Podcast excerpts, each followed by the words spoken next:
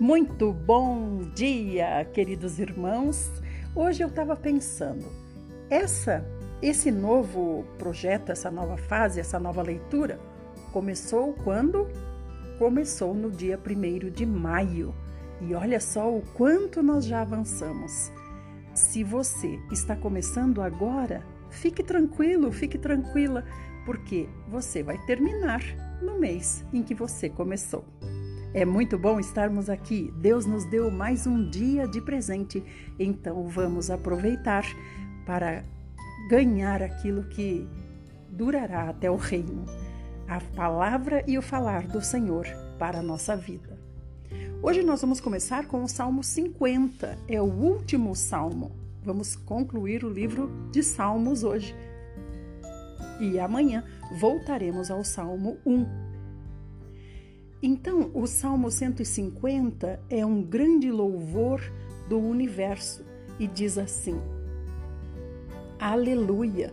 Louvai a Deus em seu santuário, louvai a Deus no seu majestoso firmamento.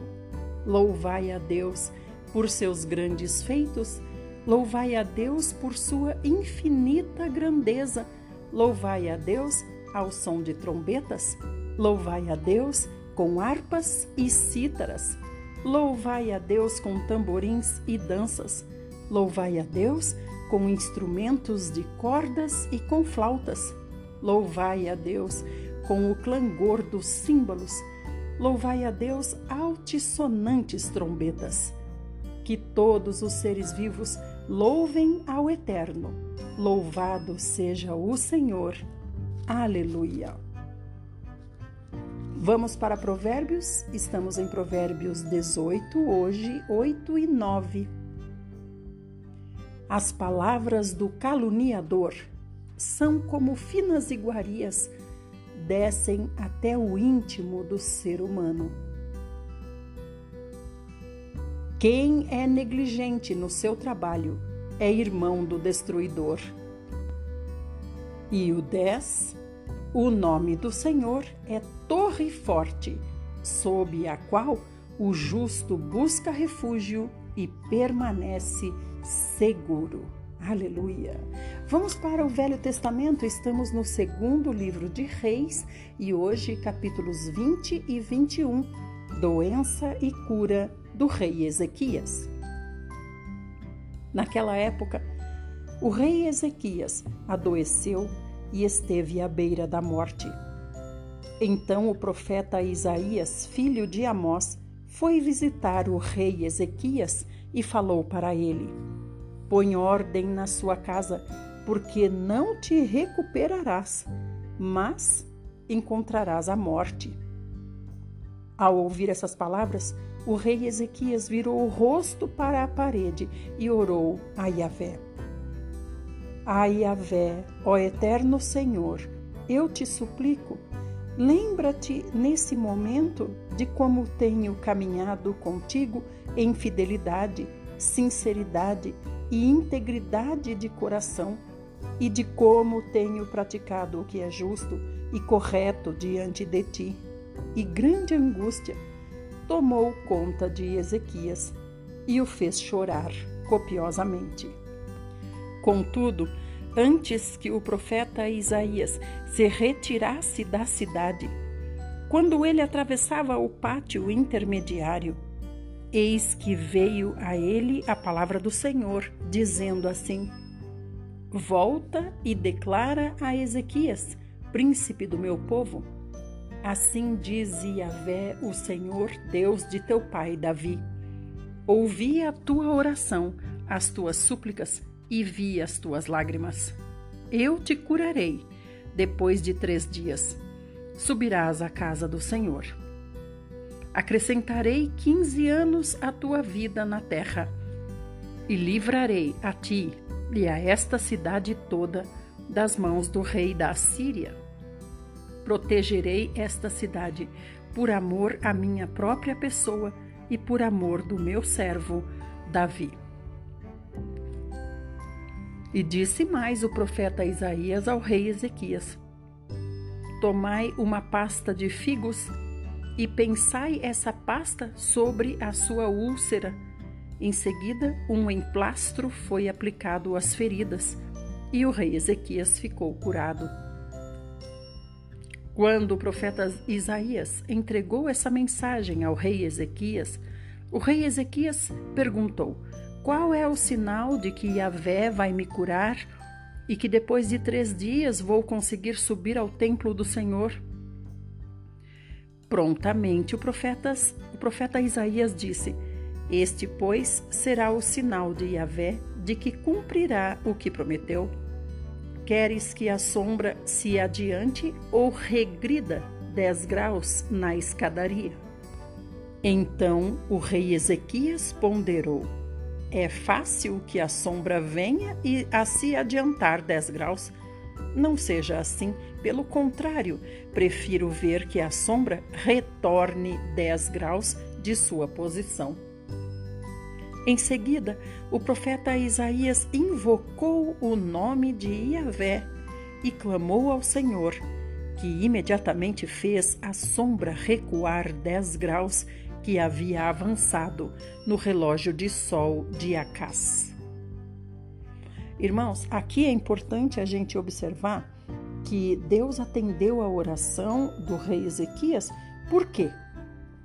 Olha aqui o que o rei Ezequias falou: Senhor, se lembra de quanto caminhei contigo, da minha fidelidade, da minha sinceridade, da minha integridade de coração, como tenho praticado o que é justo e correto diante do Senhor. Então ele era extremamente obediente a Deus. Foi ele que derrubou os altares idólatras. Depois de muitos reis que vinham e vinham e não faziam, não tomavam essa atitude de cessar a idolatria em Israel. Agora nós vamos saber sobre os mensageiros da Babilônia, porque naquele tempo Merodach Baladã, filho de Baladã, que era o rei da Babilônia, enviou cartas e enviou também um presente ao rei Ezequias, porque ele ficou sabendo que o rei Ezequias tinha estado doente e tinha se recuperado. O rei Ezequias deu audiência aos mensageiros da Babilônia e apresentou a eles todo o palácio, todos os tesouros, toda a prata, todo o ouro, as especiarias e os melhores óleos, todo o seu depósito de armas e tudo quanto havia nos seus muitos armazéns. Não houve nada no seu palácio ou em todo o seu reino que o rei Ezequias não tivesse mostrado com alegria aos mensageiros da Babilônia. Então o profeta Isaías foi ter com o rei Ezequias e perguntou para ele: O que desejavam aqueles homens? E de onde vieram? Essa comitiva veio de onde para te visitar? E o rei Ezequias respondeu: Vieram de um país longínquo, lá da Babilônia. E o profeta Isaías perguntou: E o que é que eles observaram aqui no seu palácio? Ao que o rei Ezequias explicou: Ora, viram tudo o que há no meu palácio? Nada há nos meus armazéns que eu não tenha mostrado para os mensageiros da Babilônia. Então, o profeta Isaías declarou ao rei Ezequias: Ouve, portanto, o que diz a palavra de Yahvé. Dias virão em que você será levado para a Babilônia tudo quanto existe no seu palácio, todos os tesouros que os teus antepassados acumularam até hoje, nada vai ficar aqui. Assim diz o Senhor. Dentre os filhos que nascerem de você, os que você mesmo geraste, tomarão alguns para serem eunucos no palácio do rei da Babilônia. Então o rei Ezequias considerou ao profeta Isaías que se cumpra a boa vontade de Yahvé que a você anunciou, porquanto o rei compreendeu que viver em paz, viveria em paz e seu reino não veria o castigo futuro. Então, olha só como o coração dele estava é, é, altivo né, nesse momento aqui. Provavelmente ele pensou: eu tenho 15 anos, Então deixa eu viver esses 15 anos, né, do jeito que eu bem entender, para aproveitar esses 15 anos. Então ele, digamos entre aspas, se exibiu para os enviados da Babilônia com todas as riquezas que ele tinha.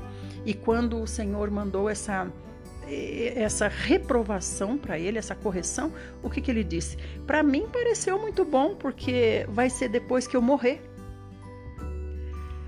Quanto às demais realizações do rei Ezequias e todo o seu poder, e como construiu o açude e o aqueduto e trouxe água potável para dentro da cidade, porventura não estão escritos no livro da história dos reis de Judá? Descansou Ezequias com seus antepassados, e seu filho Manassés passou a reinar em seu lugar. Tinha Manassés doze anos de idade quando iniciou seu reinado e governou cinquenta e cinco anos em Jerusalém. Sua mãe se chamava Efzibá e fez Manassés o que era mal perante Yahvé seguindo a prática abominável das nações pagãs que o Senhor havia expulsado da presença do povo de Israel. Pois voltou a edificar os altares das colinas que seu pai Ezequias tinha posto abaixo. E mais, Manassés ergueu altares ao deus Baal, mandou construir um poste ídolo, como o que Acabe, o rei de Israel, tinha feito, e adorou todo o exército do céu e lhes prestou culto. Levantou altares na casa de Yahvé, da qual o próprio Senhor havia declarado: Em Jerusalém estabelecerei o meu nome. Da mesma forma, edificou altares em homenagem e culto aos astros e a todo o exército dos céus nos dois pátios do templo do Senhor e queimou o seu próprio filho como holocausto e sacrifício às divindades que cultuava. Praticou adivinhações pelas nuvens, dedicou-se à feitiçaria e recorreu a médiums e a todo aquele que dizia consultar espíritos. Assim, fez tudo quanto Deus reprova e por isso provocou a ira do Senhor. Quando diz aqui que queimou o seu próprio filho em holocausto, é exatamente isso que está dizendo. Ele pôs o seu próprio filho no fogo para ser queimado e oferecido ao Deus que ele servia ou ao Deus que ele recorria, no caso aqui, Baal. Mas eles faziam isso, nós vimos isso já várias vezes aqui na Bíblia, eles faziam isso não simplesmente por cultuar aquele Deus, mas eles faziam porque eles faziam pedidos àquele Deus e aquele Deus pedia o seu pagamento. Então, conforme o pedido, o pagamento era queimar o próprio filho. Manassés ainda tomou o poste sagrado que havia feito e o colocou na casa de Yahvé, sobre o qual o Senhor havia dito expressamente a Davi e a seu filho Salomão neste templo e em Jerusalém, que escolhi dentre todas as tribos de Israel, estabelecerei o meu nome para sempre. Não permitirei mais que os pés dos filhos de Israel caminhem sem rumo nesta terra que entreguei a seus pais, contanto que tenham cuidado de viver e observar tudo o que lhes ordenei, e de acordo com toda a Torá a lei que meu servo Moisés lhes ordenou. Entretanto, o povo não deu ouvidos à palavra e se deixaram ser induzidos por Manassés ao erro e ao pecado, de tal modo que fizeram muito pior do que as nações pagãs que o Senhor havia exterminado diante dos olhos dos israelitas. Então, Yahvé sentenciou por intermédio de seus servos os profetas. Manassés, rei de Judá, praticou estas abominações, fazendo pior do que tudo quanto fizeram os amorreus que o antecederam, e também levou Judá a pecar ao cultuar os seus ídolos. Por esse motivo, assim declara Yahvé, o Senhor Deus de Israel: Eis que enviarei um castigo tão severo sobre Jerusalém e Judá, que ambos os ouvidos de todos que escutarem retinarão. Estenderei sobre Jerusalém o fio de medir utilizado contra Samaria e o, de, o fio de prumo usado contra a família de Acabe. Limparei Jerusalém como se limpa um prato, lavando o prato e virando o prato de cabeça para baixo. Desprezarei os restos de minha herança, entregá-los-ei nas mãos de seus inimigos, e eles servirão de presa e de espólio a todos os seus inimigos, porquanto praticaram o que é reprovável aos meus olhos e têm me deixado irado desde o tempo em que os antepassados deles saíram do Egito até os dias de hoje. Manassés ainda matou tantas pessoas inocentes que as ruas de Jerusalém ficaram alagadas de sangue. Além disso, ele cometeu o pecado de induzir o povo de Judá a adorar seus ídolos, praticando, portanto, o que é errado, o que definitivamente não agrada a Yahvé, o Senhor Deus.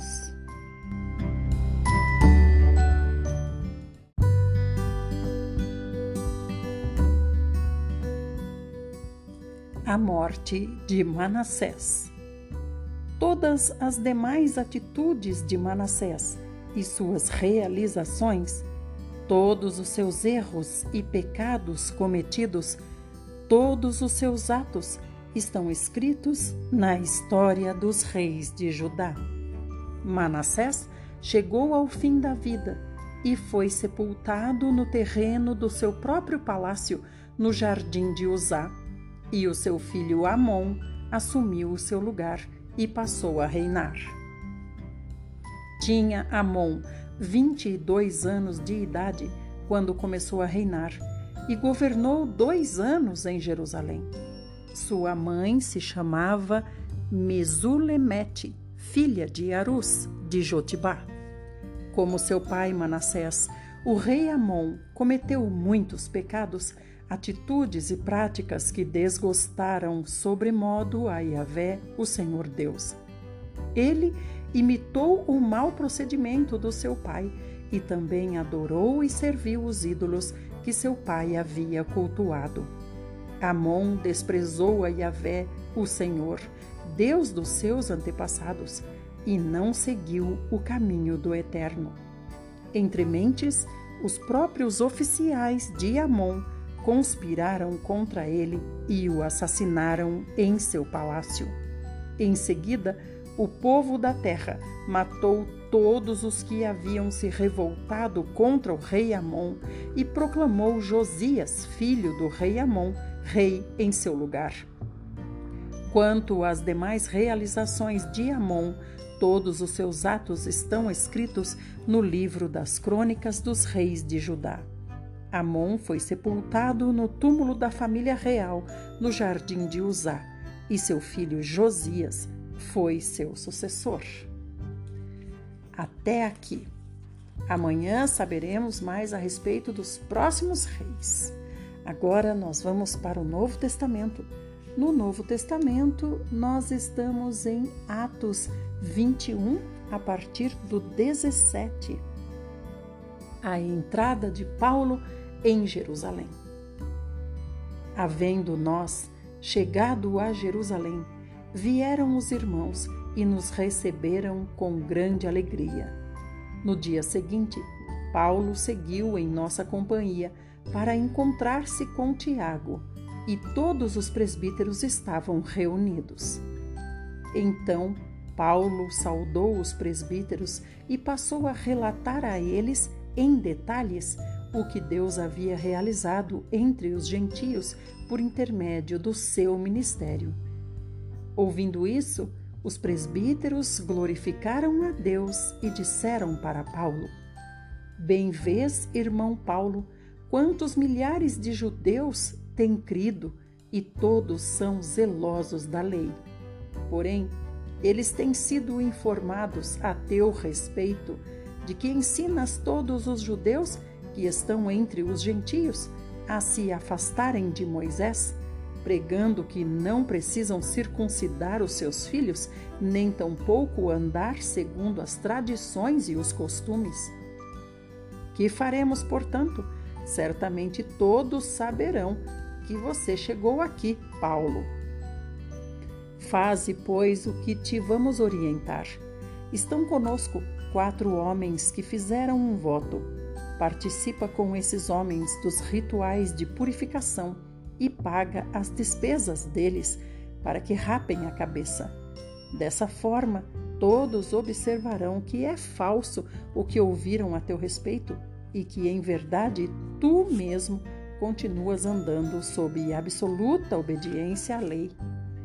Entretanto, quanto aos gentios que se converteram, já lhes escrevemos a nossa determinação para que se abstenham de comer qualquer alimento oferecido aos ídolos, do sangue, da carne de animais estrangulados e de todo tipo de imoralidade sensual.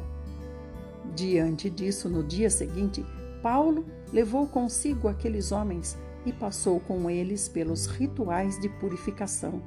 Em seguida, foi ao templo para declarar o prazo do cumprimento dos dias da purificação e da oferta que seria consagrada individualmente em favor deles. Então, o que, foi recomendado a Paulo?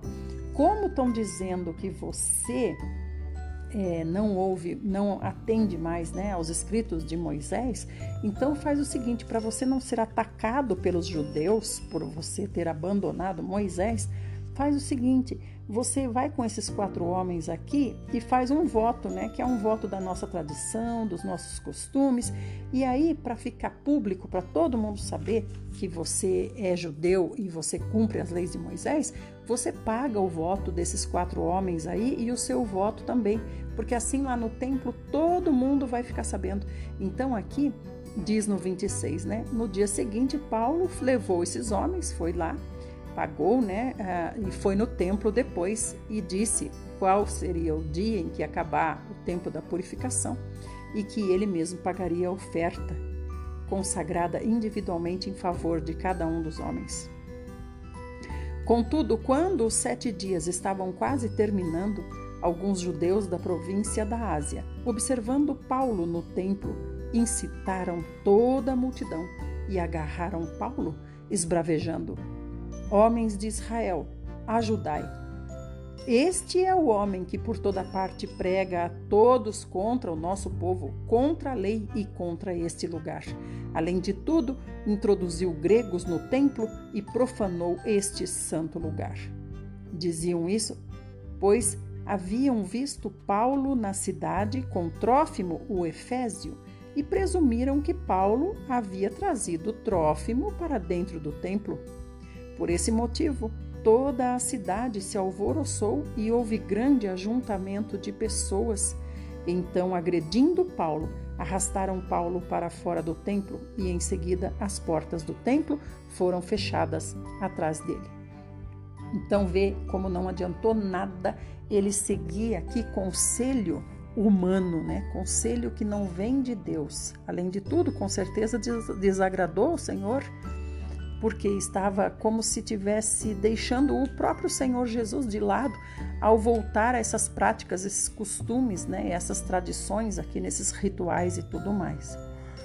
E aí, quando chegaram esses outros, acusaram ele de ter levado um homem que era gentio para dentro do templo, no caso seria Trófimo, que era de Efésio, onde tem a deusa, né, onde todos seguem a deusa. E enquanto estavam tentando matar Paulo, chegou ao comandante das tropas romanas a informação de que toda a cidade de Jerusalém estava sob um grande tumulto. Então, no mesmo instante, reuniu alguns de seus soldados e oficiais e correu até o centro da multidão alvoroçada. Quando viram o comandante com seus soldados, pararam de espancar Paulo Assim que chegou o comandante, mandou prender Paulo e ordenou que Paulo fosse algemado a duas correntes. Depois, interrogou quem era ele e o que ele tinha feito. E do meio da multidão, uns gritavam de uma maneira e outros gritavam de outra maneira. sem conseguir deduzir a verdade por causa do alvoroço, o comandante ordenou que Paulo fosse levado para a fortaleza. E quando chegaram nas escadas, a violência da multidão era tão feroz que Paulo precisou ser carregado pelos soldados. E a multidão que o seguia não parava de gritar para matarem Paulo. Pouco antes de ser levado para dentro da fortaleza, Paulo pediu ao comandante: Tenho por permissão para te dirigir a palavra, comandante? Então o comandante perguntou: Você fala língua grega? Não és porventura o egípcio que há algum tempo deu início a uma revolução e levou para o deserto quatro mil terroristas armados? Então Paulo disse: eu sou judeu, cidadão de Tarso, cidade de grande importância na Cilícia. Peço a ti, comandante, que me consintas falar com o povo. Então o comandante deu permissão a Paulo. Então Paulo colocou-se em pé na escada e fez sinal para a multidão. Quando todas as pessoas ficaram quietas, Paulo começou a falar em aramaico. Então, é o, comandante, né, ele pensou que Paulo era esse egípcio aqui, que era um terrorista, que tinha levado para o deserto 4 mil terroristas armados. Então, por isso é que ele pensou que aquele alvoroço todo é porque pegaram o terrorista, mas na verdade era Paulo. Então, amanhã nós vamos ver o discurso de Paulo. Paulo vai falar com todo o povo. Agora, lembrando desde o início, né, desde a decisão de Paulo em ir para Jerusalém, já tinha sido declarado para ele que lá em Jerusalém ele ia sofrer grandes, é, grandes agruras, né, crueldades, e ele mesmo falou para os irmãos, né, vocês não verão mais a minha face. E a gente viu também que essa decisão foi tomada no espírito de Paulo, e o espírito do Senhor mandou até um profeta para dizer, né, para ele não ir para Jerusalém, mas agora ele já está lá, já está preso e amanhã nós vamos ver qual será o discurso dele. Meus queridos irmãos, fiquem todos muito bem e amanhã voltaremos, se o Senhor assim o fizer. Lembrem-se de compartilhar o link do YouTube.